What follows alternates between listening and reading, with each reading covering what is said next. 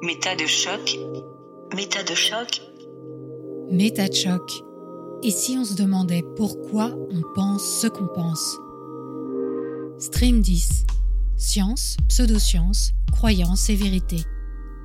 Contrairement aux séries Shocking, qui proposent une narration sur mesure, les émissions Stream sont la rediffusion d'un échange qui a eu lieu en live. En septembre 2022, j'ai été invité à l'Université de Namur pour participer à une table ronde organisée suite à la publication d'un épisode du podcast Hector. Ce podcast doit son nom à Hector Lebrun, un savant oublié du 19e siècle qui tenta de concilier scientifiquement le créationnisme catholique et la théorie de l'évolution de Darwin. Ce ne fut pas simple, vous vous en doutez. La réalisatrice de ce podcast, Céline Raz, docteur en histoire et chercheuse à l'UNAMUR, anime donc cette rencontre à laquelle elle a également convié Olivier Sartenard, physicien et philosophe des sciences. Il apporte notamment un éclairage épistémologique, l'épistémologie étant l'étude critique de la science, de son évolution à travers le temps et de son impact sur notre compréhension du réel. Nous explorons donc ensemble les contours de la science et ce qui la différencie des pseudosciences, parasciences et antisciences. La rationalité est-elle en passe de disparaître de la surface de la planète? Peut-on concilier science et spiritualité? La science est-elle une croyance comme les autres? Autant de questions passionnantes évoquées à l'heure du déjeuner entre deux cours en amphi. Si vous êtes sur votre appli de podcast, je vous encourage à nous rejoindre sur la chaîne YouTube de MetaChoc, puisque cet événement a été filmé. Il commence par un court extrait du podcast Hector. C'est parti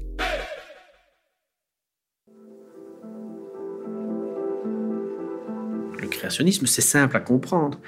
Si on commence à parler de Cuvier, qui à telle époque parlait de, de catastrophes naturelles, en plus de la création et du déluge, et que Lamarck parlait de transformisme, mais qu'il n'y avait pas encore la nation de Jeanne, puis que va arriver Darwin, qui va proposer que ce soit une évolution, mais quand on passe d'une génération à l'autre. C'est compliqué tout ça, madame. Si je vous dis tout a été créé au huitième jour ou à tel moment, c'est simple.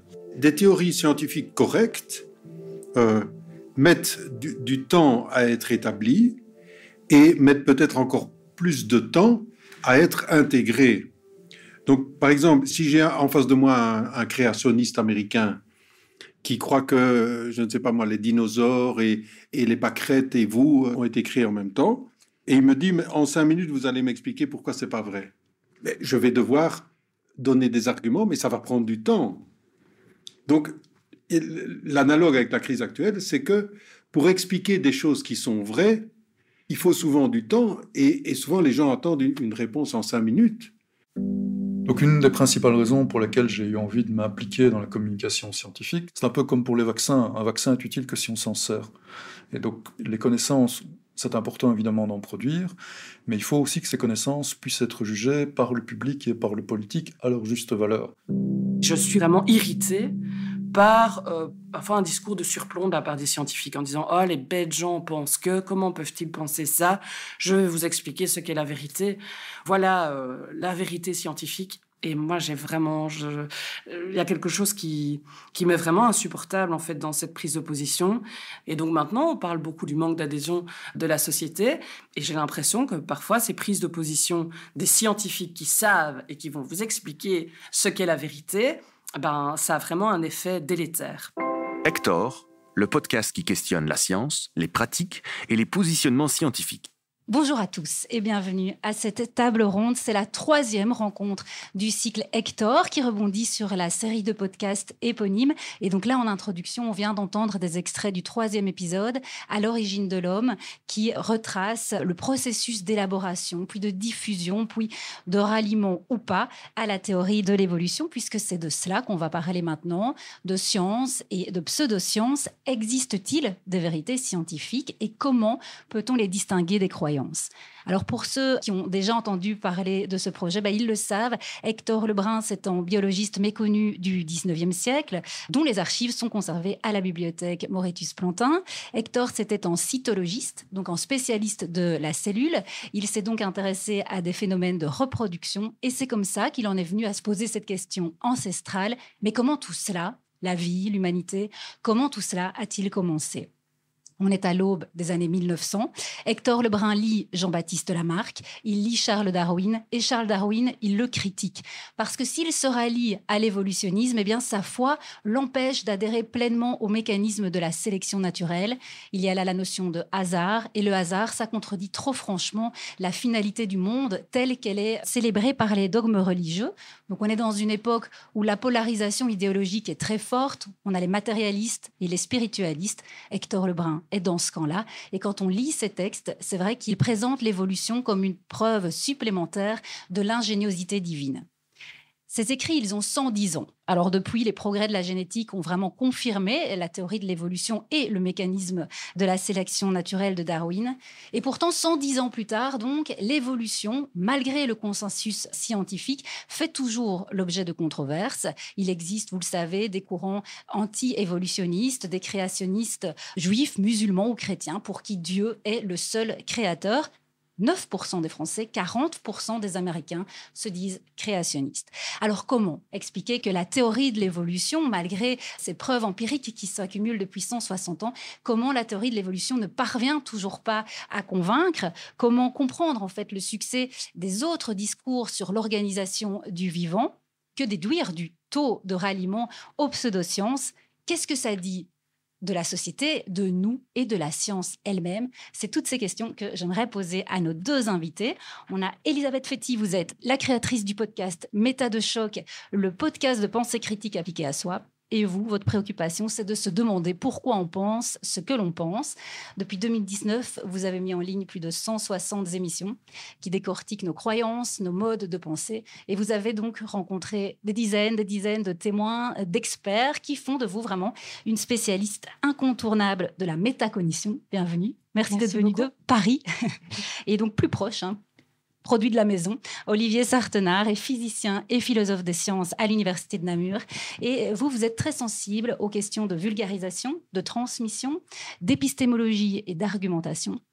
Et vous vous impliquez dans divers projets qui visent à développer l'esprit critique et la culture scientifique, notamment auprès du jeune public, pour les rendre moins perméables aux fake news et aux pseudosciences. Merci Olivier. Pour commencer, je pense qu'il est quand même important de poser les bases, de savoir de quoi on parle quand on parle de science et de pseudosciences. Avec Olivier, peut-être, qu'est-ce qui distingue finalement les sciences des pseudosciences? Est-ce qu'il y a des sciences plus légitimes que d'autres? Et qui sommes-nous pour euh, le dire? Alors c'est déjà une très très bonne question qui appelle une réponse pas du tout évidente. Donc j'aurais tendance d'abord à répondre que oui, il y a des sens plus légitimes, si pour autant on entend par légitime quelque chose de l'ordre de l'épistémologie, c'est-à-dire en termes de qualité de la justification, pas évidemment en termes moraux, c'est bien sûr pas ici l'enjeu de la question, mais bien sûr c'est une question tout aussi difficile dans la mesure où ben, le contour de ce que sont les sciences n'est pas du tout évident. Il y a une grande diversité d'approches de la science et en plus la science est une entreprise qui évolue avec le temps, mais c'est vrai également pour les pseudosciences, il y a une grande diversité de pseudosciences. On met sous ce terme généralement toute une diversité d'approches allant du créationnisme que vous avez cité, mais en passant par les médecines parallèles, les simples superstitions, la croyance en la sorcellerie ou autres, qui vont se rapporter différemment évidemment à cette distinction. Et donc les frontières entre science et pseudosciences sont assez poreuses, assez floues. Il y a des rapports un peu de recouvrement. Il y a même des scientifiques qui sont devenus pseudoscientifiques et l'inverse. On évoque parfois la figure de Newton qui, en grand scientifique, faisait aussi de l'alchimie. Donc quelque part, il faut aussi remettre ça dans le processus historique. Mais si je devais faire une réponse plus ou moins rapide, malgré malgré la longue introduction, ce serait de dire qu'au moins une manière d'entrevoir la distinction entre les deux, c'est dans le rapport d'ordonnancement, on pourrait dire presque logique, entre les justifications et les résultats. C'est-à-dire que dans l'enquête scientifique, typiquement, lorsqu'elle est bien menée, c'est un peu caricatural de le mener comme ça, mais on part d'abord à la recherche des indices des preuves et arrive ensuite les résultats en fonction de ce que les preuves ou les justifications nous disent, alors que généralement dans les pseudosciences, le rapport s'inverse, on va poser le résultat d'entrée, on va postuler quelque chose qu'on tient pour vrai, et l'enquête sera alors une pseudo-enquête dans la mesure où on va simplement partir à la recherche de confirmation de ce qu'on a déjà posé en amont. C'est assez clair dans le créationnisme en particulier. Mais est-ce que les pseudosciences ne rebondissent pas beaucoup sur euh, le doute, mettre en doute la science, le discours scientifique. La science elle-même admet le doute. Quelle est la différence entre alors le doute scientifique et euh, le scepticisme? Une bonne question qui appellerait beaucoup de débats. C'est clair que ça, c'est un premier message, c'est quelque chose que je dis dans mes premiers cours de philosophie des sciences qui ont eu lieu ce matin d'ailleurs à mes étudiants. La science, ce n'est pas le lieu de la certitude, c'est pas le lieu de la vérité avec un grand V. Comme vous l'avez bien dit, c'est le lieu d'abord du doute, mais pas n'importe quel doute. C'est ce qu'on appelle parfois le doute raisonnable, le doute maîtrisé. Parfois, on parle de doute institutionnalisé parce que l'entreprise sociale et humaine qu'est la science a mis en place toute une série de garde-fous pour limiter et contrôler ce doute, pour le maintenir dans une dynamique productive c'est-à-dire dans une dynamique à laquelle, au terme du processus, doivent arriver des croyances qui peuvent devenir des connaissances dont on ne doute tellement plus que rationnellement on va les tenir pour vraies en gardant l'esprit qu'elles ne le sont peut-être pas. Donc il y a évidemment plusieurs formes de doute. Le doute scientifique n'est pas à confondre avec un doute radical qui serait je doute de tout et de rien. Elisabeth, si vous n'avez rien à rajouter, j'aurais une question. Est-ce qu'on est tous susceptibles de croire à une pseudoscience? Est-ce que euh, l'intelligence empêche la crédulité? Alors, pas du tout. Non, l'intelligence euh, n'empêche absolument pas la crédulité. Euh, des gens extrêmement intelligents comme des prix Nobel euh, peuvent croire à des choses et promouvoir des choses qui sont absolument pas scientifiques et même dont on sait qu'elles sont fausses. D'ailleurs, je pense qu'on peut faire les deux en même temps. C'est-à-dire, on peut être totalement scientifique dans une démarche qu'on connaît bien, dans un domaine qu'on maîtrise et dont on maîtrise la méthode, et à côté de ça, avoir des croyances, tout simplement. Donc, parmi ces croyances, il peut y avoir des pseudosciences. Et en fait, quelque part, je dirais que on a tous une part de crédulité, tout simplement parce qu'on ne peut pas tout vérifier, parce que l'être humain est, fait de telle sorte que on a besoin de faire des raccourcis, de croire à des choses pour pouvoir en étudier d'autres, croire à des présupposés pour pouvoir, euh, par ailleurs, euh, s'intéresser de manière beaucoup plus pointue à d'autres sujets. On ne peut pas tout gérer en même temps. Alors ici, on a finalement mis le créationnisme en avant, mais donc il y a d'autres sciences, les pseudosciences. On pourrait peut-être décortiquer l'étiquette qui est très généraliste de pseudosciences. Ça recouvre quoi? Parce qu'il y a aussi la parascience, les antisciences, tout ça c'est différent. Si on parle de pseudosciences, on va parler de quoi? On va parler de toute une série de choses qui auraient ceci en commun, et c'est ce que le préfixe pseudo est censé signifier, de vouloir imiter, et avec évidemment une connotation péjorative, c'est-à-dire rater à imiter, mais essayer d'imiter ce que serait la science, avec une prétention qui est quand même quelque part illégitime, c'est ce qui est caché évidemment dans le mot pseudo, et généralement ça va se manifester par une sorte de confiscation de la vérité avec un grand V de nouveau, c'est-à-dire que les pseudosciences vont généralement se placer en opposition avec un discours scientifique qu'ils jugent erroné, par exemple les créationnistes, c'est clairement en conflit sur certaines données factuelles avec les théories de l'évolution, alors que si on parle plutôt de parascience, on peut parler par exemple de certaines superstitions, on peut parler de certaines croyances, que sais-je, en, les anges ou en l'enfer, qui quelque part ne vont pas nécessairement être en conflit avec des affirmations scientifiques, qui peuvent pacifiquement coexister, si vous voulez, avec des entreprises euh, et une enquête scientifique. Et comme Elisabeth le disait assez bien, on n'est pas des êtres parfaitement rationnels, on peut aussi être attiré par des croyances. La complication arrive quand elle rentre en conflit ouvert avec des choses qu'on tient pour vrai par ailleurs à l'aune d'une démarche scientifique. Et alors, est-ce que, alors c'est peut-être justement, est-ce qu'il y a une augmentation du succès des discours alternatifs à la science? Est-ce que c'est un phénomène vraiment nouveau? Et si c'est le cas, alors est-ce qu'on peut se dire qu'il y a une baisse de la rationalité ou, pas du tout? Je ne sais absolument pas si on a plus tendance à croire à des choses fausses aujourd'hui qu'hier. Ce qu'on peut dire par contre, c'est que c'est très visible aujourd'hui, notamment avec euh, la pandémie on s'est rendu compte, et, par Internet bien entendu, qu'il y avait énormément de personnes qui pouvaient euh, s'intéresser à des croyances et croire dur comme fer à des choses dont pourtant on peut se dire aujourd'hui euh, de manière euh, relativement claire par le biais scientifique justement qu'elles sont fausses. Et on peut tenter des explications par rapport à ça en se disant que effectivement dans les et ça c'est une connaissance scientifique dans les moments d'incertitude dans les moments de catastrophe ou euh, de forte angoisse on va avoir tendance à se tourner vers des croyances. Donc on est peut-être effectivement actuellement dans une situation qui est favorable et propice à augmenter notre euh, envie de croyance et donc à nous attirer vers des pseudosciences oui, je voulais juste peut-être ajouter, mais ça va dans le même sens que Elisabeth dit. Je ne pense pas que c'est un phénomène nouveau et ça a été bien documenté en épistémologie, on le sait assez bien, et souvent il y a des périodes de crise. Hein. Dès les années 20, après la Première Guerre mondiale, les gaz moutarde, on a réalisé qu'avec bah, la chimie, on pouvait faire des choses un peu catastrophiques, est déjà apparue une vague d'anti-science. Il y avait déjà des philosophes qui ont écrit des traités disant attention, l'anti-science nous frappe, la critique de la science. Après la Deuxième Guerre mondiale, Hiroshima, exactement rebolote, on était reparti pour exactement le même genre de contexte. Donc c'est pas du tout un sentiment nouveau, le sentiment de l'antiscience et de l'opposition. La question de savoir dans quelle mesure maintenant, aujourd'hui, par rapport à il y a 10, 15, 20 ans, évidemment par rapport à trois siècles, l'enjeu est différent, il y aurait une montée de l'antiscience, mais ça, il faut quand même attirer l'attention sur le fait que les baromètres qui ont étudié ça ne montrent pas cela. C'est-à-dire qu'il n'y a visiblement pas une chute de confiance massive telle qu'on pourrait en avoir l'impression quand on écoute les médias ou qu'on prend la température ambiante, peut-être que c'est une question plus de ressenti que de réalité, dans la mesure où pour le moment, les scientifiques conservent malgré tout un très très haut niveau de confiance dans toutes les enquêtes qui ont été réalisées, et beaucoup plus que d'autres professions. Je pense aux journalistes, aux politiciens, aux coquesses, qui sont beaucoup plus bas dans l'échelle de la confiance. euh, Eh ben, ça me permet peut-être de rebondir sur cette confiance dont profitent encore les scientifiques sur mais est-ce que c'est pas justement en creux le pouvoir de la science de voir qu'il y a un, discours anti-science tellement la pseudo-science a besoin de la science pour se légitimer Après, je laisserai sans doute la parole à Elisabeth, qui aura un complément d'information plus intéressant que le mien à cet égard. Parce que moi, si je me limite à mon champ très modeste, qui est l'épistémologie, hein, tout ce qui est composante sociologique, idéologique et psychologique, qui, à mon avis, sont fortement en jeu dans ces questions-là. Sur le champ de l'épistémologie, je pense que les scientifiques ont brillé en tendant le bâton pour se faire battre, quelque part. C'est clair que les scientifiques qui viennent avec du scientifiquement prouvé, du fait scientifique, et on a entendu un extrait de la voix, j'ai pas pu l'identifier malheureusement, d'une personne qui, justement, manifestait cette complication de dire, ben, si on vient avec une posture elle-même dogmatique, dans une discipline qui doit être anti-dogmatique par essence, quelque part, on donne une mauvaise image de sa propre discipline. Et là, je pense que quelque part, il y a un travail de communication qui est aussi à faire par les scientifiques. Et pour ne pas jeter euh, la pierre uniquement aux scientifiques, je dirais également aux philosophes qui ont brillé par leur absence à certains égards également. Donc je jette aussi la balle euh, dans mon camp. Oui, moi, je voudrais ajouter une chose, préciser une chose, c'est que pour moi, il y a une grande différence entre anti-science et pseudo-science.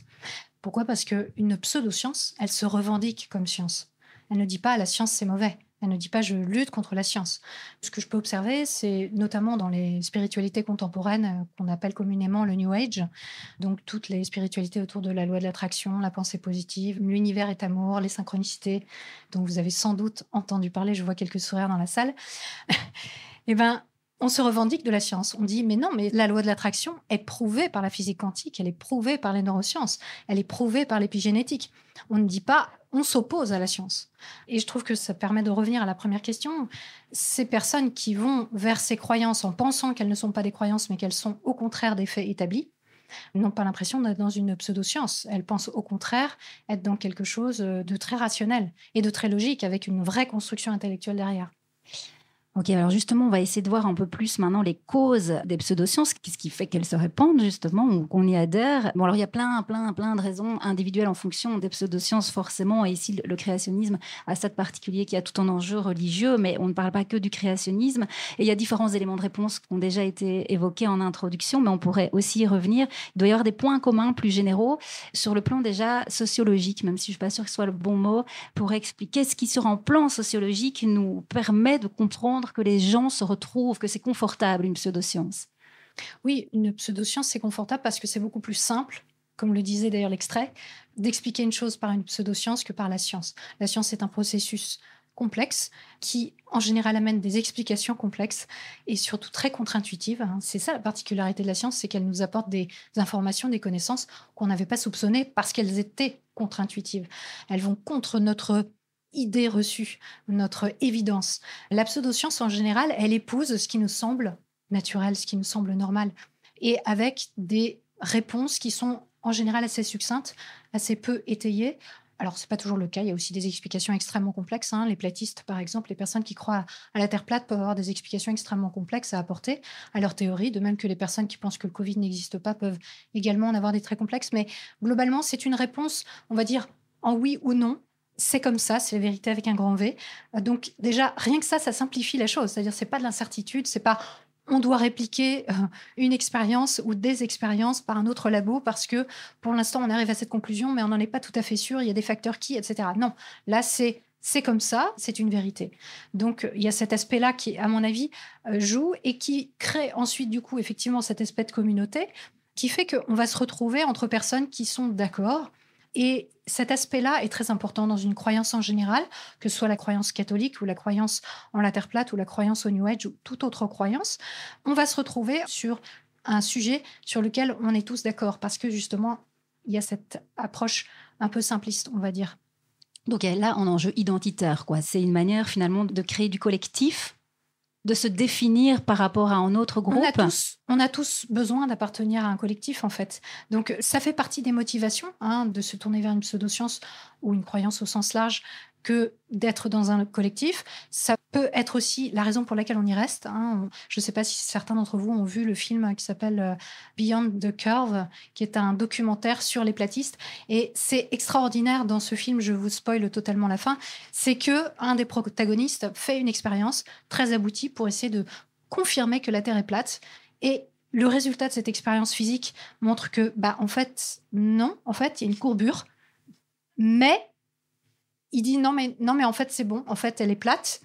Et on voit qu'il ne peut pas quitter un monde mental qui le retient à une communauté. Pourquoi? Parce qu'il s'est mis à dos tous ses amis, toute sa famille qui le prend pour une personne ridicule, mais qu'il a des gens qui le croient et il a des gens avec qui il passe beaucoup, beaucoup de temps à discuter de tout ça. Et en fait, on voit que la communauté devient quelque chose d'indispensable, qui relie les gens, mais qui surtout fait que si jamais on doit quitter cette communauté, alors c'est un bouleversement, une révolution personnelle Et intellectuelle. vous avez dans votre podcast un concept pour expliquer ça, c'est le, le- L'escalade d'engagement. Oui. Oui, alors l'escalade d'engagement, c'est un concept de psychologie sociale qui est très intéressant parce que il nous montre à quel point nous sommes, nous, tous et toutes, vulnérables au fait que si on s'engage dans quelque chose, dans une croyance, une idée qui nous tient à cœur, on va en fait chercher à la confirmer parce que plus on est engagé et plus on va s'engager. Donc, euh, si au début, une idée m'intéresse, mais que je n'ai pas de communauté autour de moi, ou que je n'ai pas investi d'argent euh, pour suivre une formation, ou que je n'ai pas investi beaucoup de temps dans tout ça, bah, c'est pas grave si quelqu'un vient et me dit, bah, tu sais, en fait, tu devrais aller voir telle source parce que elle corrobore pas trop ce que tu viens de dire. Ce sera pas un coût important. Par contre, si ça fait dix ans que je suis dedans, là, il y aura une escalade qui fera que effectivement, bah, ça va être très très compliqué d'en sortir et de remettre en question ce système. Ça nous coûterait trop cher d'en sortir. Euh, Olivier, je ne sais pas si c'est plutôt sur le plan psychologique, rationnel, logique, il y a quelque chose à ajouter? Je dirais que moi, sur le plan qui m'occupe le plus, c'est sur le plan, je dirais, rationnel. Je sais pas parce que la science est le monopole de la rationalité, mais en tout cas, sur le plan plutôt logique ou épistémologique, il y a clairement des enjeux liés à des marqueurs de qualité d'enquête qui peuvent être déficients dans certaines pseudosciences. Mais un marqueur qui est un facteur sociologique aussi très fort, c'est un peu un péché par association. C'est-à-dire que on sait que la science, de facto, en tant qu'entreprise humaine faite en société, hein, qui ne vit pas dans son île déserte quelque part, elle est fortement intriquée avec le capitalisme, l'industrie, l'État et ce genre d'autres institutions, ce qui fait que vont aussi apparaître des mouvements anti-science ou pseudo-science, plutôt en réaction à l'association de la science avec. Donc, par exemple, on va voir des gens qui sont contestataires de l'État, qui vont du coup être contestataires des experts qui sont associés à l'État pour prendre des recommandations ou ce genre de choses. On va voir des gens qui vont être assez réfractaires à le monde de Big Pharma ou l'entreprise et qui donc de facto vont être réfractaires à la science qui est pratiquée en entreprise. Et donc on a aussi un peu cet effet-là qui fait que la science ne se pratique pas sur une île déserte. Si la science n'était que quelque part un ensemble de scientifiques isolés qui visent vertueusement la recherche de la connaissance, on n'aurait pas forcément ce genre de problème. Mais étant entendu qu'elle est imbriquée intimement avec toute une série d'autres institutions dont on peut avoir des raisons de penser qu'il y a des choses critiquables, mais inévitablement, par ricochet, la science en hérite également. Et puis même dans la science elle-même, il y a à la fois de la mauvaise science, des scientifiques qui eux-mêmes produisent d'autres discours que celui de leur euh, père. Bien sûr. Alors, il faut donc distinguer la mauvaise science de la controverse, parce qu'on peut avoir des scientifiques qui ne sont pas d'accord. Ça peut être, et c'est souvent d'ailleurs un moteur d'innovation, donc ça c'est plutôt une bonne chose, mais qui est de la mauvaise science au sens d'infraction à ce qui serait un code de déontologie pour faire de la science proprement, bah ça c'est sans doute plus répandu que ce qu'on imagine. hein. Ça va de la simple manipulation des résultats au plagiat, au vol de données ou que sais-je. Ça commence dès l'université. hein. Dans les cahiers de labo, on sait bien qu'on on bidouille un petit peu les points sur la courbe pour que ça colle mieux avec la courbe. Ça peut être un peu innocent au départ, mais ça peut évidemment prendre des proportions beaucoup plus larges. On parle de rétractation d'articles qui sont liés à des cas de malversation. Mais ça, je pense que la science, à cet égard, montre un beau visage, c'est-à-dire épistémologiquement parlant de nouveau, quand on voit l'efficacité avec laquelle des procédures qu'elle a mis en place corriger très rapidement ces effets de mauvaise science. C'est-à-dire que quand on a une rétractation qui se fait une semaine après l'apparition de l'article, c'est que le processus de vérification fonctionne quelque part. Et ça, c'est tout apporté au crédit de la science en elle-même. Alors là, on a brassé énormément de choses. Il y a quelque chose qu'on a à peine euh, effleuré. Alors dans le cas du créationnisme, de nouveau, c'est vraiment ce lien avec Dieu et il peut y avoir aujourd'hui quand même un grand retour du religieux. Mais de manière plus générale, pour d'autres pseudosciences, est-ce que ça peut pas s'expliquer aussi par cette recherche, ce besoin d'avoir une spiritualité, d'avoir autre chose que le discours froid de la science? C'est vrai que c'est l'image un peu qu'on peut avoir de la science, c'est que c'est un discours froid. Bon, d'autres personnes diront que c'est absolument pas le cas, qu'au contraire, c'est plein d'émerveillement et, de choses tout à fait euh, sympathiques. Mais disons que D'abord, bon, je crois que l'humain, globalement, comme je le disais, a, envie de croire, a besoin de croire. C'est un besoin. Donc, ça peut s'orienter, cette croyance, vers euh, une croyance euh, spirituelle, une croyance qui nous permette d'avoir des réponses sur des questions existentielles. Bon, eh ben, on, fait le constat aujourd'hui qu'effectivement, les religions sont un peu en train de laisser euh, de la place, mais le besoin persiste. Donc, euh, bah, il y a des expressions euh, qui vont se développer et, qui vont arriver sur le devant de la scène, hein, comme la spiritualité dont je parlais tout à l'heure et qui véhicule énormément de pseudosciences en prétendant être adossée à des sciences. Et je ne l'ai pas dit tout à l'heure, mais donc non, la loi de l'attraction n'est pas validée par euh, la physique quantique, ni les neurosciences, ni l'épigénétique. Et bon, ben voilà, euh, effectivement, on peut avoir ce besoin-là. Il y a plein d'autres raisons hein, qui peuvent nous pousser chacun à aller vers euh, ce type de croyance, et pas que la croyance spirituelle. Est-ce que vous avez encore un mot sur cette question des causes? Éventuellement un, mot rapide, c'est-à-dire que la science, c'est clair qu'elle a toute une panoplie d'objectifs et tous les scientifiques ne sont pas d'accord exactement entre eux sur c'est quoi les objectifs, mais parmi ces objectifs, il y en a au moins deux qu'on peut pointer. Il y a d'abord un objectif de description la plus fiable possible. Certains diront vrai du monde, à dire la Terre est ronde et pas plate, le ciel est bleu et pas vert, le coronavirus se transmet de cette façon et pas de celle-là. Mais il y a un autre objectif concomitant qui est assez important, qui est plutôt de produire des explications, c'est-à-dire de conduire à une compréhension. C'est pas simplement qu'on lui dit la Terre est ronde plutôt que plate, c'est pourquoi la Terre est ronde, quelles sont les raisons qui font qu'elle est ronde. C'est pas simplement que le coronavirus se propage comme ça, mais pourquoi est-ce qu'il se propage comme ça? Et il se fait que la science étant beaucoup complexifié ces dernières années, ça il faut le reconnaître, enfin, il y a une histoire de complexification, d'éloignement aussi de nos intérêts quand on parle de l'infiniment grand, de l'infiniment petit ou de l'infiniment complexe, quelque part, ce qui fait qu'on perd de plus en plus la compréhension. C'est-à-dire que c'était sans doute beaucoup plus simple de comprendre la science il y a deux siècles que de la comprendre aujourd'hui. Aller comprendre c'est quoi le boson de Higgs, c'est ce qui se passe au LHC. On, doit faire confiance aux scientifiques qui nous disent que c'est comme ça que ça se passe, mais c'est tellement éloigné de nos habitudes de pensée et de notre formation, parce que c'est tellement technique, qu'on perd cet éclair de compréhension qui doit peut-être être récupéré autre part, dans des discours plus simples. On va peut-être récupérer alors un peu cette composante. Oui, je peux ajouter par rapport aux motivations euh, qu'on peut avoir à aller vers des pseudosciences, il y a la curiosité, hein, tout simplement. Je pense qu'il y a beaucoup de personnes qui sont dans ces croyances fausses, qui sont tout simplement curieuses, mais qui n'ont pas la méthode pour vérifier qu'une affirmation est vraie.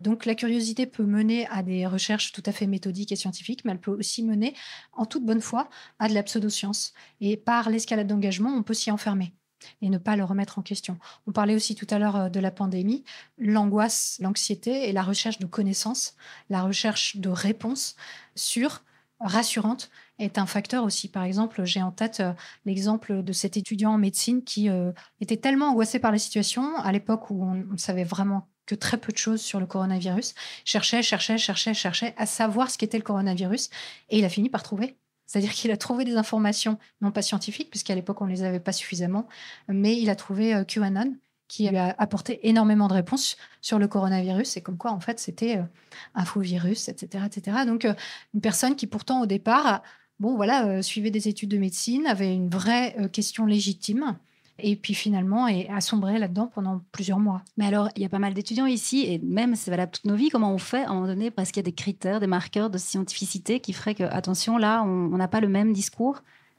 oui, mais de nouveau, l'existence de marqueurs de scientificité, donc ces espèces de petites étiquettes qu'on pourrait voir accolées à des bons discours versus des mauvais discours en termes de légitimité épistémique, qui ne sont pas ultra clairs, et les philosophes et les scientifiques ne sont pas d'accord entre eux sur lesquels sont les plus importants, les meilleurs, précisément pour les raisons dont je parlais tout à l'heure, que les frontières ne sont pas nettes entre ce qui est de la bonne science et de la mauvaise science, qu'on peut avoir une science très très propre qui ne satisfait pas certains indicateurs et une pseudo-science qui en satisfait étonnamment certains. Donc oui, il existe des indices, alors ils ne sont pas très clairs à distinguer, parce qu'il y a des indices qui sont qui sont liés à la manière dont la connaissance se construit, et ça, ils sont difficiles d'accès pour nous, puisqu'il faut un peu aller creuser dans la littérature scientifique ce qu'on ne peut pas forcément faire. Ce que nous, les profanes scientifiques qui sommes en recherche de réponses, allons plutôt faire, c'est exploiter des indicateurs externes sur la fiabilité de la source. Ça, c'est généralement plutôt comme ça qu'on va faire. On va dire, ben, si c'est un prix Nobel qui l'a dit, ben, là, j'ai un garant que quelque part, ce qui me dit est vrai, ou en tout cas plus ou moins fiable, étant entendu que j'ai pas, moi, les moyens d'aller vérifier dans la littérature de première main que là, les indicateurs vraiment épistémologiques propres puissent être bien manipulés manipuler. Mais évidemment, avec tous les enjeux, Elisabeth l'a mentionné, un prix Nobel, ça peut être tout à fait crédule et ça peut tout à fait dire aussi des imbécilités en dehors de son champ et même parfois dans son champ. Donc on n'a aucune garantie, ce sont des indicateurs. Mais donc oui, il existe des indicateurs. Mais évidemment, le niveau de compétence de la personne qui est sanctionnée par des prix, des reconnaissances par les pairs doit nous parler. Le rattachement à une institution qui est garant du fait qu'on sanctionne les écarts et les malversations est un autre indicateur qu'il faut exploiter. Un track record de mauvaises pratiques, par exemple, est un autre indicateur. Un conflit d'intérêts potentiel, d'où l'importance de manifester ces conflits d'intérêts dans les revues scientifiques. Donc ça, c'est des indicateurs auxquels nous, on peut avoir accès, indépendamment des indicateurs relatifs à la qualité de l'enquête, sur lesquels je ne vais pas forcément rentrer ici, mais qui sont d'un autre ordre, évidemment. Alors, je me demandais pour terminer entre nous, parce qu'après, on va pouvoir laisser la salle poser des questions. Vous êtes tous les deux engagés dans la communication scientifique, dans la vulgarisation, dans la médiation scientifique, mais pas de la même façon. Vous ne vous adressez pas spécialement au même public non plus, mais en même temps, c'est ce que vous faites tous les deux. Et je me demandais si vous n'étiez jamais euh, découragés, puisque j'ai dit 40% de créationnistes, par exemple, aux États-Unis, c'est beaucoup. Et il n'y a pas que ce domaine-là. Donc, est-ce que c'est jamais décourageant Finalement, comment fait-on pour aller chercher euh, euh, les poche. Euh, enfin, à mon avis, votre public est toujours en public de convaincus. Comment on fait pour aller ailleurs? Donc, il y a plusieurs évidemment sous-questions, mais êtes-vous découragé? Comment faire pour aller chercher plus loin que ceux qui seront déjà d'accord avec vous? Parce que sinon, on est dans cette fameuse sphère, ce biais de confirmation entre nous à, titre personnel, je suis très découragé et je pense. J'avais quatre étudiants à mon cours tout à l'heure. oui, c'est vrai d'ailleurs. Mais je pense connaître d'ailleurs de beaucoup de collègues scientifiques qui s'engagent eux aussi dans la vulgarisation, qui sont très découragés. Il y a une raison d'abord structurelle à ça. Donc il y a un principe, je crois que c'est la loi de Brandolini, je ne sais pas si vous connaissez, c'est le principe d'asymétrie de la foutaise. C'est de dire quelque part qu'il y a une différence d'ordre de grandeur en termes d'énergie et de temps qu'il est nécessaire de déployer pour dire une foutaise et le temps qu'il est nécessaire pour la réfuter. Donc il faut par exemple dix fois plus d'énergie pour la réfuter que pour la prononcer. Et donc on part déjà gagnant en vertu de ça. Il suffit d'avoir une foutaise qui arrive sur la place publique, ça coûte pas très cher de la produire. Par contre, l'énergie que ça requiert de la réfuter, alors qu'à la base, il y a un principe de renversement de la charge de la preuve, on n'aurait même pas besoin de la réfuter dialectiquement parlant. Le fait qu'elle n'ait pas de justification positive devrait être suffisant en soi. Mais donc, c'est déjà l'impression de lutter contre un moulin. Et à titre personnel, c'est purement anecdotique, mais il n'y a pas si longtemps, je me promenais dans les rayons de la FNAC de Louvain-la-Neuve. Heureusement, ça a un peu changé dernièrement. Et là, le découragement m'a envahi comme jamais, vraiment sur base d'une anecdote, dans la mesure où j'ai vu qu'il y avait un rayon unique et maigrelet qui rassemblait science et philosophie, donc les deux déjà dans le même rayon, donc toute la science, toute la philosophie dans un maigre rayon. Et à côté, il y avait environ 17 rayons de ésotérisme, runologie, lithothérapie, bien-être, etc., qui sont des choses que je respecte. On peut tout à fait s'intéresser à ces choses-là. Mais je voyais la disproportion en termes d'espace, ici, qui était symbolisée vraiment très, très forte, pour me dire, mais quelque part, entre la pensée critique qui était mise presque à la cave et plutôt euh, les pensées magiques, pour le dire euh, largement, mais m'ont assez frappé comme étant, euh, c'est David contre Goliath quelque part, là très clairement. là, il y a une dimension marketing en fait aussi. Mais très très forte. Et, j'ajouterai cette toute petite information avant de céder la parole. En termes de financement, par exemple, je prends la seule lithothérapie à laquelle je me suis intéressé dernièrement. C'est quoi peut-être? Mais donc c'est une idée générale qui a certaines possibilités de se soigner par le pouvoir des pierres. il y a plusieurs variantes diversifiées, mais c'est un marché maintenant qui brasse des milliards d'euros annuels en termes de formation, de livres, de pierres, etc. Et face à ça, on a des départements de géologie avec quelques chercheurs, on a des vulgarisateurs qui parfois, quand ils arrivent à décrocher 4000 euros pour faire un projet pendant deux mois et demi, doivent lutter contre une industrie comme ça. Et là, c'est la seule lithothérapie, je ne parle pas de toutes les autres solutions. On est vraiment dans un registre de moyens et d'impact, des ordres de grandeur différents qui font qu'effectivement, on se sent probablement, enfin moi en tout cas, assez vite découragé. Oui, mais découragé, ça veut dire que tu pourrais arrêter je dirais pas jusque-là, mais ça pourrait. Alors moi, je suis absolument pas découragée parce que j'ai pas du tout le même objectif. Mon objectif n'est pas de faire de la vulgarisation, même si je passe par la vulgarisation pour faire entendre euh, mon entreprise personnelle, qui consiste en fait à proposer un cadre de réflexion sur ses propres pensées. Donc en fait, je ne cherche pas à convaincre des gens, mais au contraire à proposer un cadre. Il est présent sur Internet, il est présent en podcast. Et ceux que ça intéresse peuvent venir. Alors j'aime bien cette image que Isaac Asimov, qui est un grand auteur de science-fiction, qui avait aussi des compétences scientifiques, il disait euh, dans les années 80, euh, ah là là, euh, face au manque de rationalité des gens, entre guillemets, moi je ne vais pas lutter en fait. Moi ce que je propose, c'est une petite mare au milieu d'une forêt, par exemple. Et puis peut-être qu'il y a des gens à qui ça plaira d'aller s'abreuver ou de se baigner dans cette mare. Et puis si ça leur plaît pas, bah, ils passent ailleurs et ils continuent leur chemin. Moi, c'est un peu ça. Voilà. Donc il n'y a pas du tout de découragement de mon côté. Il y a juste euh, l'envie de proposer un espace en fait à qui le souhaite. Voilà. Et il se trouve que apparemment il y a pas mal de personnes que ça intéresse, donc euh, c'est plutôt cool. C'est plutôt bon signe. La différence, c'est dans votre statut. Toi, Olivier, tu es scientifique et donc il y a peut-être aussi cette douleur quand la science est malmenée.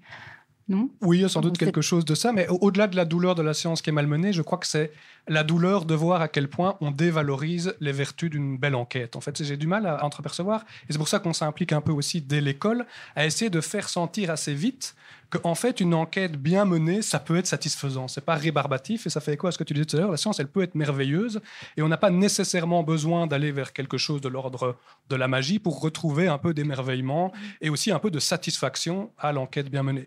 Et ça, euh, c'est quelque chose auquel je vais m'atteler. En tant qu'enseignant, c'est quelque chose auquel je m'attelle euh, évidemment également. Et puis parce qu'il pourrait y avoir des conséquences aussi. Alors la Terre est plate, finalement, ça fait pas de mal à grand monde de le penser.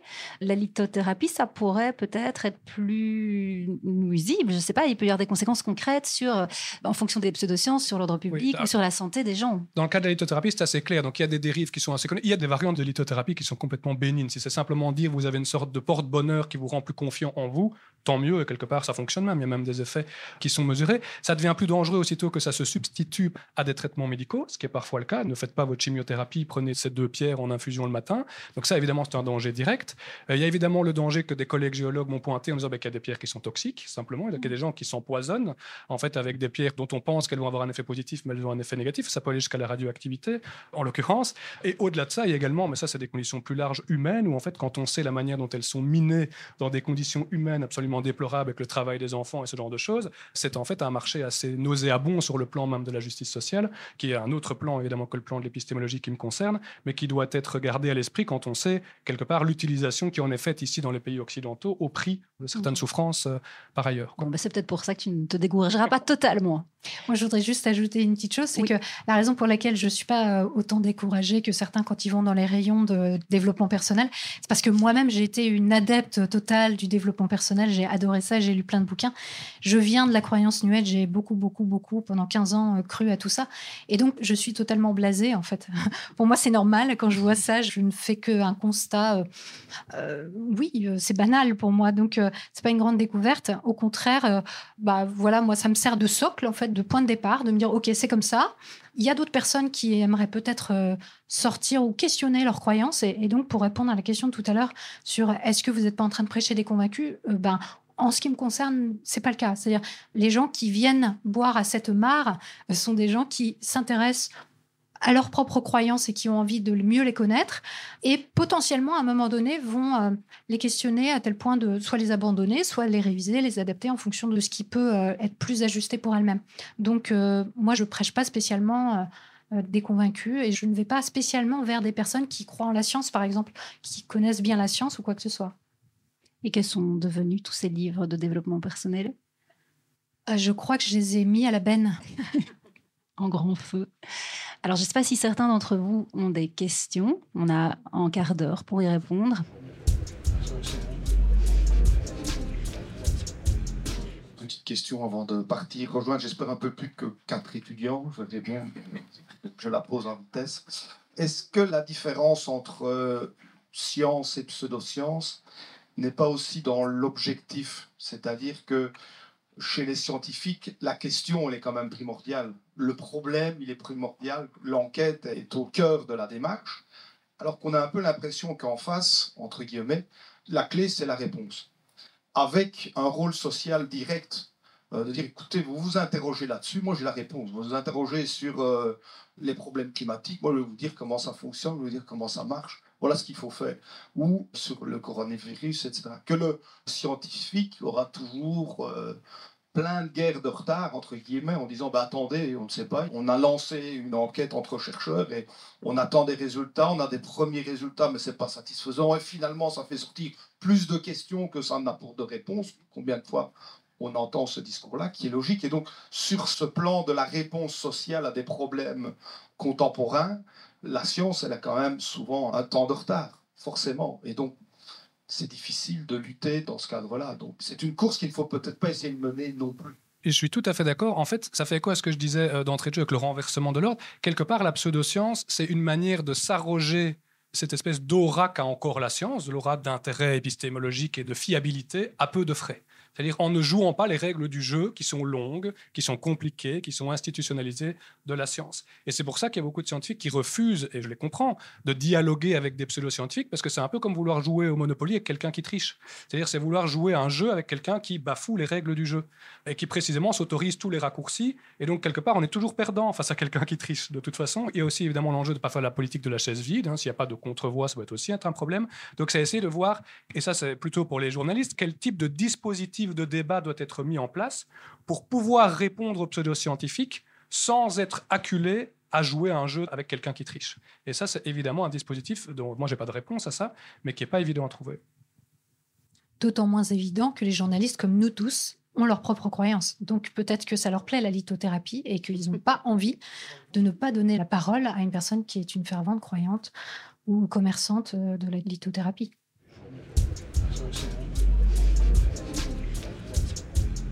Quand j'entends votre discours, j'ai l'impression que vous différenciez vraiment, mais à vous de me dire si c'est vrai ou pas, la science et la spiritualité. Et donc, après, il y avait d'autres questions qui est comment ça se fait qu'on s'intéresse de plus en plus à la pseudoscience? Et euh, je pense qu'il y a déjà beaucoup de pseudosciences qui sont mises dans le même paquet, alors que pour moi, il y a quand même déjà des différences à l'intérieur. Entre le créationnisme et une science spirituelle qui sera vraiment très réfléchie et travaillée, il y aura une différence pour moi. Personnellement, moi, je ne peux pas considérer euh, l'humain, la société, etc., sans tenir compte euh, du matériel et du spirituel. Et dans la science, on nous propose quelque chose qui est pas satisfaisant parce que, ok, c'est intéressant, mais moi, en tant qu'étudiante, en tant que jeune femme et tout, qu'est-ce que je fais avec ça? Qu'est-ce que ça m'apporte dans la vie de tous les jours?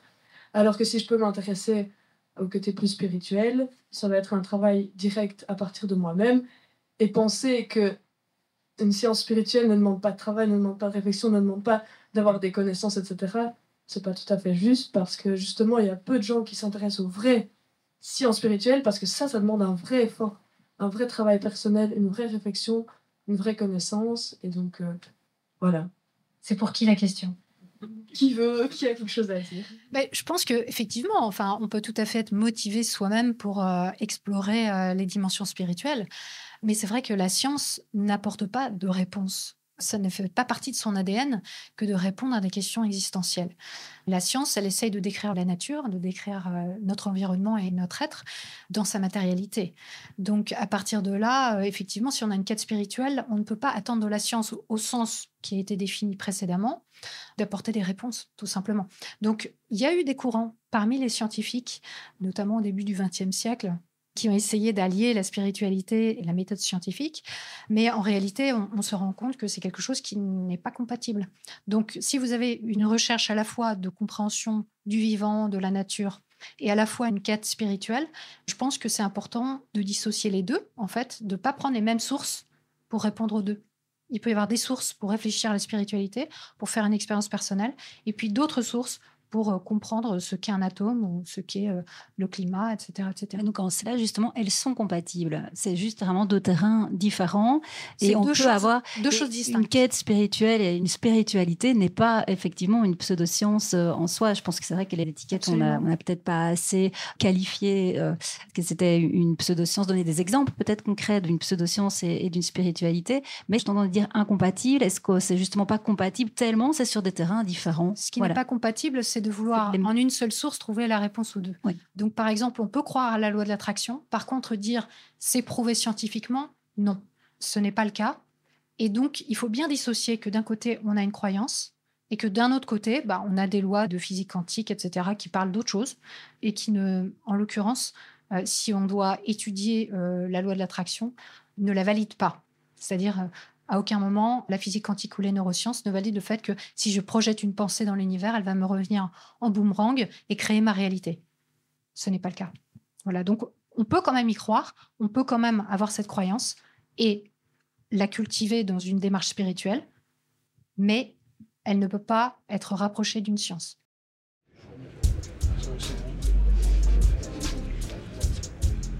Voudrais juste rebondir sur un, des chiffres qui ont été cités, notamment les 40% de créationnistes aux États-Unis. Il faut être bien conscient que c'est très sous-estimé, en fait. On parle là des créationnistes. Oui, il n'y a pas le dessin intelligent. Je n'ai pas rajouté tous les chiffres. gens qui euh, excluent euh, toute intervention de type évolution, euh, phénomène naturel. Ben, si on prend les gens qui adhèrent à une pensée magique, à une pensée religieuse, et donc qui pensent qu'il y a une évolution, mais que Dieu a poussé dans le bon sens euh, de temps en temps, là on monte à 67 ans. Oui, en fait, justement, je sais, et euh, comme les chiffres varient en fonction d'une enquête et de l'autre, je me suis dit, je prends le plus bas, tellement il est déjà choquant, j'ai pas besoin d'aller dans le plus haut. Moi, je voulais rebondir, c'est qu'en fait, indépendamment de ça, si on regarde au niveau mondial, consulter une enquête de 2019, ça n'a pas dû beaucoup changer, euh, il y a pratiquement 90% de la population mondiale qui déclare adhérer à une religion. Pas forcément en tant que pratiquant euh, convaincu, mais en tout cas adhérer. Mais adhérer à une religion ne veut pas dire remettre en cause euh, l'évolution. 90% de la population mondiale qui adhère en partie à une pensée magique. Parce que c'est quand même ça une religion à la base. Donc, je dirais, il n'y a quand même pas un fond de rationalité qui domine au niveau planétaire. Et ma véritable question, on a beaucoup parlé croyances et connaissances scientifiques. Est-ce que la science repose sur des croyances? Oui. oui, mais alors il faut être au clair sur ce qu'on entend par croyance et connaissance. Si la croyance, c'est tenir quelque chose pour vrai, hein, je crois que je m'appelle Olivier, je crois que les sièges sont rouges. Oui, oui, la science, elle est traversée de croyances, mais il y a certaines des croyances scientifiques qui sont plus que de simples croyances. Elles ont acquis un statut différent qu'on appelle les connaissances, mais les connaissances, c'est un type de croyance. Sauf que le fondamental de la science, c'est par exemple le rejet des explications divines, le matérialisme, le naturalisme. Ça, ce sont des croyances, c'est pas falsifiable. Ah oui, donc euh, si cette croyance en ce sens, est-ce que la science s'accompagne également de ce qu'on appelle une vision du monde et certaines contraintes d'ordre philosophique? Ça, c'est évident. C'est même ce qui est définitoire, qu'on appelle ça un paradigme. Dans un paradigme, il n'y a pas que des théories, il n'y a pas que des équations, il y a aussi toute une série de règles du jeu, de visions du monde qui ont une connotation philosophique, ça c'est évident. Et quand on change d'ailleurs ces règles du jeu à l'occasion d'une révolution, on peut changer en fait fondamentalement la science également. Mais pour rebondir sur deux petites choses qui ont été dites, moi je ne suis pas de ceux qui pensent que la religion c'est une pensée magique et qu'elle a quoi que ce soit à voir avec de la pseudo-science ou même de la parascience. Je crois qu'on est un peu dans des registres différents. Et, je veux dire, il y a un excellent exemple euh, louvaniste avec Georges Lemaître, hein, qu'on cite souvent comme euh, ce religieux chanoine euh, père de la théorie du Big Bang et donc grand cosmologue ou cosmologiste, je ne sais pas comment on doit dire, qui a toujours pris le soin de maintenir séparer ces deux registres en considérant que l'un s'occupe méthodologiquement des faits et l'autre s'occupe méthodologiquement de ce qu'il appelait alors les significations, et que ce sont deux registres indépendants qui peuvent coexister de manière tout à fait paisible et pacifique, sans que l'un contamine l'autre. Et pour un prêtre, c'était d'ailleurs étonnant, parce qu'il aurait pu être tenté de justement exploiter la science au profit de la religion, ou l'inverse.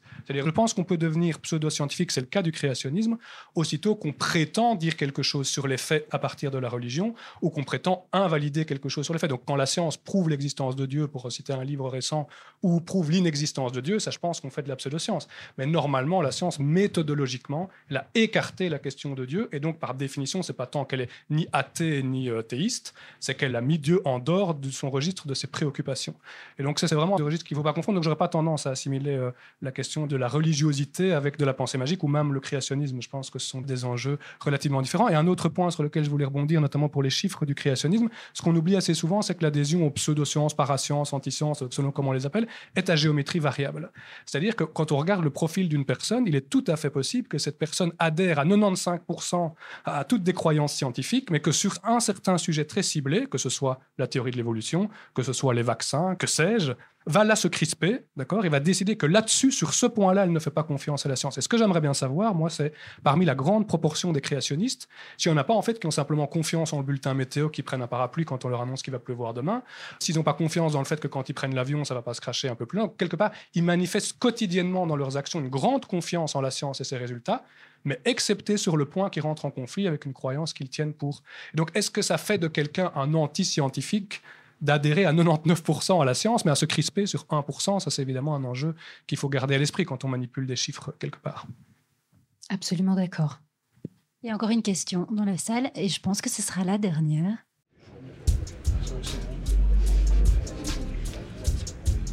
Oui, bonjour, merci beaucoup pour cet échange très intéressant. J'aimerais poser une question euh, plutôt à Elisabeth. Vous avez parlé de la notion d'escalade d'engagement et c'est euh, un concept euh, dont je n'avais absolument pas connaissance et qui me paraît hyper intéressant. J'ai une question en deux parties. Déjà, est-ce que ce concept donc euh, de la psychologie sociale, comme vous l'avez dit, peut être appliqué à un sujet collectif? Et est-ce qu'il existe des études sur des stratégies pour contrer ce phénomène donc euh, d'escalade d'engagement? La question qui m'intéresse, c'est un peu la cause environnementale et climatique. Et je me demande dans quelle mesure est-ce que euh, on peut pas appliquer ça du coup à, des phénomènes plus larges, à savoir ben, finalement la société est peut-être un degré d'engagement dans une certaine voie qui est tellement poussé que ça coûterait trop cher de revenir en arrière pour plein de points. Je prends ici l'exemple climatique, mais ben, il pourrait y en avoir d'autres. Est-ce que du coup il y a moyen de contrer ça? Est-ce que le changement est encore possible? Est-ce qu'il y a moyen de ne pas se désespérer? Je vais vous donner toutes les réponses. Vous allez ressortir très rassuré. Alors euh, oui, effectivement, euh, l'escalade d'engagement peut tout à fait s'observer à, un niveau collectif. Par exemple, euh, sur la question de l'évolution et du créationnisme, bah, il a fallu du temps à une société pour se dire à un moment donné, toute cette certitude qu'on a que Dieu a créé l'homme et la nature, bah, c'est un coût énorme en fait de la remettre en question. Donc oui, effectivement, on était dans une escalade d'engagement par rapport à, la création et ça a été compliqué d'arriver à accepter l'évolution parce que ça remettait en question tout un tas d'autres choses précédemment crues et qui faisaient partie d'un ensemble. Après, comment est-ce qu'on peut éviter que l'escalade d'engagement n'augmente se mette en place et comment l'arrêter si à un moment donné elle est vraiment mise en place? Alors, à titre individuel, je pense euh, du coup que ça doit être adaptable euh, au niveau collectif, mais sans doute plus difficile. La meilleure manière euh, d'éviter l'escalade d'engagement, c'est de l'arrêter tôt. C'est-à-dire, je suis à mon arrêt de bus, j'attends mon bus, il doit arriver bientôt, donc ok, pas de souci. Il n'est pas là à l'heure, bon, je vais attendre un peu, puisqu'il doit être en retard, je vais l'attendre un peu. Au bout de cinq minutes, n'est toujours pas là, je me dis, bon, j'ai attendu que cinq minutes, ça va, je vais l'attendre encore un peu. Puis au bout d'un quart d'heure, je me dis, ouais, bon, il est toujours pas passé, mais en même temps, ça fait quand même un quart d'heure que j'attends. Donc, euh, je vais peut-être rester un peu, sinon j'aurais gâché mon temps si jamais il arrive au moment où je pars. Donc, je vais rester un peu. Et puis au bout d'une demi-heure, on se dit, euh, là, il y a vraiment un souci, mais j'ai quand même attendu une demi-heure, quoi. Euh, si ça se trouve, il va vraiment arriver. Et donc là, on est vraiment dans l'escalade d'engagement. C'est-à-dire, à quel moment on s'arrête d'attendre et à quel moment on se dit bon allez je vais prendre un vélo ou je vais appeler ma mère ou voilà et donc ça c'est compliqué en fait la meilleure manière celle qui est la moins coûteuse. C'est d'identifier qu'on est dans une escalade tôt, en fait. Et donc, on aura plus de, chances d'y échapper. Mais évidemment, ça demande beaucoup de lucidité, de prise de recul et de calcul de probabilité, de se dire si le bus n'est toujours pas arrivé au bout d'une demi-heure, est-ce qu'il va vraiment finir par arriver finalement? C'est ça la seule réponse que je peux vous apporter. Et par rapport au climat, bah, on est déjà très très engagé hein, depuis un petit bout de temps. Donc euh, on est dans une situation euh, qui fait que euh, sans doute que c'est plus un électrochoc qui, à un moment donné, va nous faire nous dire qu'on a fait le mauvais choix. Bon, sans parler de la complexité, parce qu'on n'est pas juste en train d'attendre un bus. Il y a énormément de, critères, de facteurs qui entrent en ligne de compte pour essayer de résoudre cette situation. Merci aux Belges pour leur accueil sans faille. Si cette émission vous a plu, je ne peux que vous encourager à flatter les algorithmes en laissant des étoiles et un commentaire sur votre application favorite. Merci encore aux généreux donateurs et généreuses donatrices pour votre soutien à ce podcast indépendant, gratuit et sans publicité. C'est grâce à vous que ce rendez-vous hebdomadaire de pensée critique appliquée à soi peut se poursuivre. C'est aussi grâce à vous qu'on se retrouve la semaine prochaine pour le lancement d'une nouvelle série Shocking sur la communication non violente, aussi appelée CNV. D'ici là, prenez le temps d'observer la manière dont vous pensez et de la questionner. Vous n'imaginez pas ce que vous pensez.